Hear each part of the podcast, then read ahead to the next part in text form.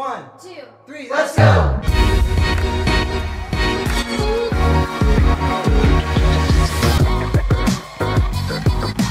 ¿Qué hay, señores? ¿Cómo están? Bienvenidos a No Lo Haga Compa.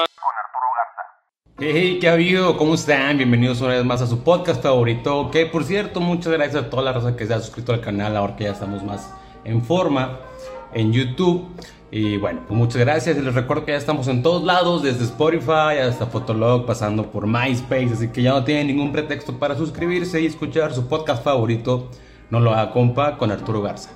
Y bueno, el día de hoy les vengo a platicar de una de mis películas favoritas de vampiros. La verdad me quería esperar hasta octubre, ya que en octubre viene el especial de Halloween, pero la volví a ver la película. A ver, realmente no es tanto de horror o de miedo, sino más bien como de este cine oscuro de clase B. Tiene mucha acción, comedia negra y es un clásico del cine de culto. Es de esas películas que de cierta manera, por más ridículo que suene en papel el guion, la historia de cierta manera logra tener bastante congruencia a la hora de ser filmada. Una película muy exagerada, con mucho gore, con mucha sangre, llena de excesos, sin límites. Y de verdad está llena de muchas referencias y de muchos detalles muy interesantes. Hoy hay mucho que platicar, hoy les vengo a contar de la película Abierto hasta el amanecer, como la conocimos aquí en México en TV Azteca, todo el crepúsculo al amanecer. Y bueno, ojo que en esta reseña hay spoilers, digo, la película es del 96, ya tiene sus años y espero que ya la hayan visto, pero bueno, ya están advertidos. Qué buena película, para aquellos que se acuerdan, la pasaban a cada rato en TV Azteca. ¿Alguien se acuerda de TV Azteca que veíamos televisión y no estábamos todo el tiempo pegados al internet o a los celulares? Cuenta con un reparto bien interesante porque combinaba actores ya consolidados dentro de la industria y otros que estaban más medio olvidados o que eran más como de cine independiente. Aparecen George Clooney y Quentin Tarantino en los papeles principales. Salma, Chúpame la sangre Hayek. Lo menciono de esta manera porque ella, eh, ella, es una vampira en la película. Pero bueno, ya más adelante les contaré al respecto de, de este personaje de Salma Hayek. También aparece Tom Savini, el cual es una leyenda del maquillaje del cine de terror. E inclusive Harry Keitel y Juliette Lewis. Y como cereza del pastel, Danny Trejo Machete, que para ese entonces el actor tenía 51 años y aquí se ve súper joven y bueno. Y también se muere en la película, por si estaban con, la, con, la, con el pendiente, como siempre. La película nos cuenta la historia de los hermanos Seth y Richard Gecko, interpretados por George Clooney y Quentin Tarantino respectivamente. Y ellos son un par de delincuentes huyendo de Texas hacia la frontera en México, tras haber cometido robos, asesinatos, violaciones y una serie de actos ilícitos. Y qué manera de presentarnos esta premisa. El arranque está muy bien logrado, es bastante irónico. Empiezan con una escena en una licorería que terminan por explotar muy a los chicos cool que no miran a, la, a, las explosiones, además de que fue grabado esto en una sola toma y de verdad vale mucho la pena que vean la, esta secuencia ya que los escombros y las piedras que saltan después de esta explosión caen muy cerca de los actores y los rozan. Tuvieron mucha suerte de estar, eh, de no salir lastimados.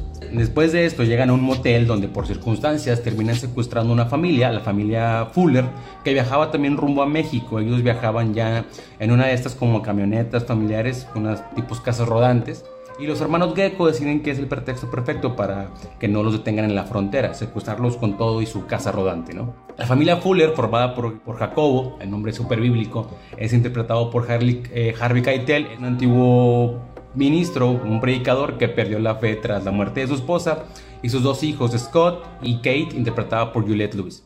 Digamos que hasta aquí es la primera parte, la cual es muy oscura, sobre todo lo que pasa con la camarera en el motel y te das cuenta que toda esta primera parte es mucho más a lo Tarantino, en general por los diálogos, nos presentan unos, unos personajes con mucha profundidad, sobre todo el de Harvey Keitel, muy bien trabajados sus trasfondos, podemos ver también que el personaje de Richie, el que interpreta a Tarantino, pues es como la antítesis de Seth, el cual es como el cerebro del grupo.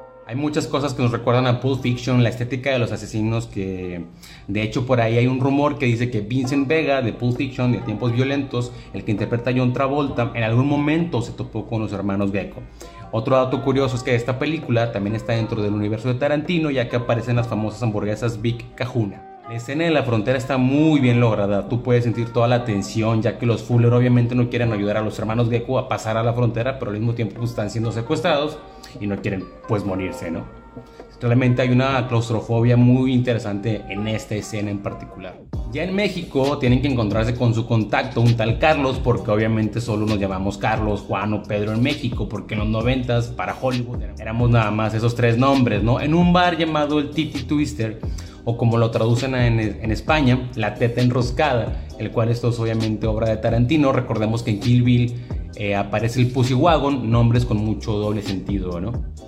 Este bar es un bar de carretera para motociclistas y camioneros. Lo interesante de aquí es que el anuncio de abajo que aparece del nombre del Titi Twister, traducido al español quiere decir eh, abierto del crepúsculo al amanecer. Qué dato curioso o paréntesis cultural, el crepúsculo es justamente la hora en cuando empieza a atardecer. Entonces hace referencia que está abierto desde que el atardecer hasta el amanecer el bar, ¿no? Pero bueno, Carlos se encontraría con los hermanos Gecko en el bar justo antes del amanecer. Sin embargo, al llegar al bar empiezan a tener problemas con los encargados y una vez dentro del lugar, los hermanos Gecko son atacados por el portero del bar y dos hombres más a quienes terminan asesinando brutalmente a los hermanos, ¿no? Y realmente aquí ya te das cuenta que es pura violencia sin sentido. Creo que si hubiera estado un poquito más justificado todo este punto o algo más serio, valdría un poquito más la pena. Esto es más de Robert Rodríguez, ya que se torna mucho más visual y el diálogo pues ya pasa a un contexto menos importante.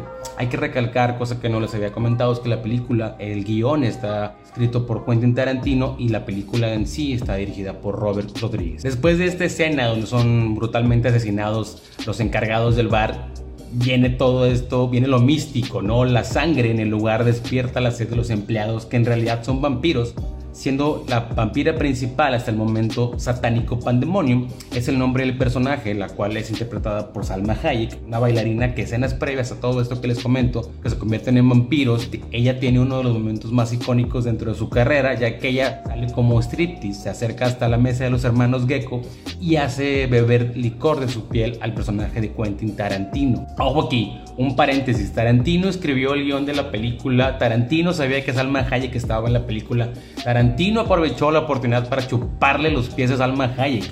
Si esto no es abuso de, poder, entonces ¿qué es, señores, no? Para sobrevivir deben luchar contra estos seres hasta el amanecer, evitando también ser mordidos para no convertirse en vampiros.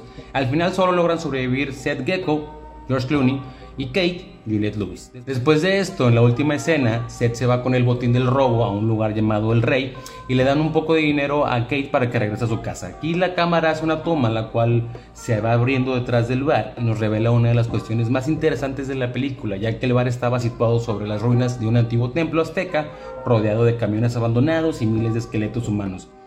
Señores, estamos ante la presencia de no solo vampiros, sino vampiros strippers, y no solo vampiros strippers, sino vampiros strippers aztecas. Realmente esto es bien ridículo, es diversión pura. Obviamente tuvo una muy fría recepción en taquilla, sin embargo rápidamente se convirtió en un clásico con una inmensa cantidad de fanáticos de culto. Su éxito se expandió creando un universo que incluye dos secuelas, un cómic, canciones originales y una serie de televisión. La película costó 19 millones y solo pudo recaudar 25 en taquilla, pero en un instante, como les comento, se convirtió en un clásico del cine de clase B. Y como tal tiene todo lo que puedes esperar de ello, un guion incoherente, muy entretenido, actuaciones que van de lo serio a lo cursi, violencia muy gráfica casi llegando al grado de gore. Sin embargo, cuenta con un excelente decorado, mucha acción como les comento, una brillante dirección artística de Rodríguez y sobre todo, como les digo, mucha pero mucha sangre. Donde podría flaquear y dividir un poco a la audiencia es en el hecho de que la primera parte contrasta mucho con la segunda parte. De entrada es una muy singular road movie de asesinos con mucho estilo y de pronto se convierte en un baño de sangre muy al estilo de Evil Dead, que roza en lo ridículo, que te atrapa o lo odias. También hay que resaltar que este fue el salto a la gran pantalla de Clooney como protagonista. Él venía a ser el galán en la serie de Urgencias, donde interpretaba a un médico, y en esta cinta es un asesino y lo hace de una manera muy convincente. Creo yo que junto a Harvey Keitel se llevan la película por sus actuaciones. Hay dos momentos musicales bien interesantes en la película. Uno es el que les contaba de Salma Hayek, donde se desdobla, que por cierto este personaje de Satánico Pandemonium es el nombre de una película mexicana. Ese personaje era originalmente era para Madonna, la cual si hubiera sido interpretada por ella se iba a llamar La Muerte Rubia, pero pues al castear a una mexicana pues optó por esta otra opción de Satánico Pandemonium. El otro momento musical interesante es cuando la banda que toca en el bar pasa de estar tocando música blusera, rockera, muy normal, con instrumentos normales, se transforman al igual que el resto de los empleados del bar en vampiros, sus instrumentos a la par cambian por partes de humanos. Entonces el brazo de la guitarra ahora es un brazo humano de verdad, las trompetas son cabezas humanas las maracas son los cráneos. Clásico, ¿no? ¿A cuántos de nosotros no nos ha pasado esto cuando salíamos antes de pues, toda la pandemia? Esto es sin duda un homenaje a las Grindhouse, las llamadas sesiones dobles en los cines hacia la década de los 70. Ambos directores son fan de este tipo de cine y podría ser como una antesala a lo que después fue en el 2007 sus respectivas cintas de Death Proof y de Planet Terror, las cuales fueron estrenadas de forma simultánea como en aquella época. A grandes rasgos creo que la película no ha envejecido tan bien, es muy racista, misógina, además que les diga que es violenta, inclusive hasta blasfema en ciertas partes, sobre todo la parte de los condones con agua bendita y la escopeta en forma de cruz, es una broma gore en todo el sentido de la palabra, lo cual me lleva a pensar en cómo es que llegaron a vender y tratar de conseguir dinero para que se produjera esta cinta, ya que no son los personajes típicos, la, la familia no es la típica familia americana feliz, los personajes principales son asesinos, se romantiza el que los malos sean los que llevan todo el peso. Y son estos antihéroes los que llevan la trama, la cual no termina tampoco bien. En ocasiones también hipersexualiza momentos, políticamente es muy incorrecta y en general es muy oscura.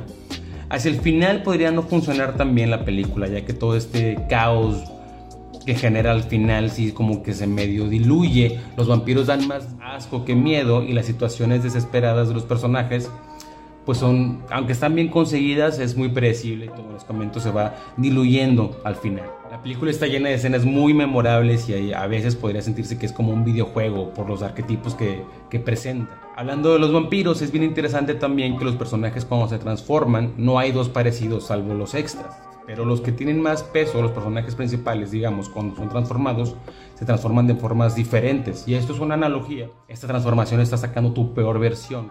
Como diciendo que los peores monstruos somos nosotros, que el peor mal es el que vive dentro de nosotros. Sin duda es una oda y homenaje al cine de acción de clase B, un filme muy singular, diferente, arriesgado, pero sobre todo muy muy divertido. Es un filme con mucha acción, mucha sangre, violencia gráfica, un humor muy vulgar pero completamente disfrutable. Y ahora te voy a contar tres datos curiosos de la película Abierto hasta el amanecer. El primer dato curioso es que el baile de Salma Hayek, que este que les digo de los pies con Tarantino, tiene más de 40 millones de reproducciones en YouTube. Además de que Britney Spears le hizo un homenaje en los premios MTV del 2016. El segundo dato curioso es que este filme estuvo prohibido en Irlanda hasta el año 2000. Se estrenó con escenas censuradas en Argentina, Australia, Canadá, Chile, Perú, Bélgica, Dinamarca, Finlandia, Noruega, Suecia, Francia, Alemania, Islandia, Irlanda, Italia, Holanda, Polonia, Portugal y España. El tercer dato curioso es que este fue el primer guion pagado de manera profesional dentro de la industria de Tarantino. Le pagaron 1.500 dólares. Del crepúsculo al amanecer es un hágalo compa bien interesante que si bien no es para todo el mundo, es una hora y 48 minutos de salvajismo y carcajadas que vale mucho la pena.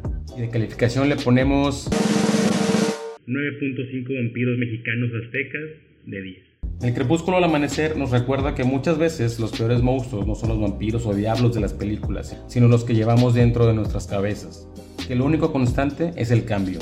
Que por mucho que hayamos perdido el camino o la fe, siempre podemos redimirnos. Que casi nunca estamos preparados para las vueltas de la vida y que para seguir adelante hay que improvisar sobre la marcha. Muchas gracias a ustedes por llegar hasta aquí. Acuérdense de seguirme en todas mis redes, de suscribirse al canal. Nos vemos, nos escuchamos en el próximo episodio de No lo haga compa con Arturo. Gas.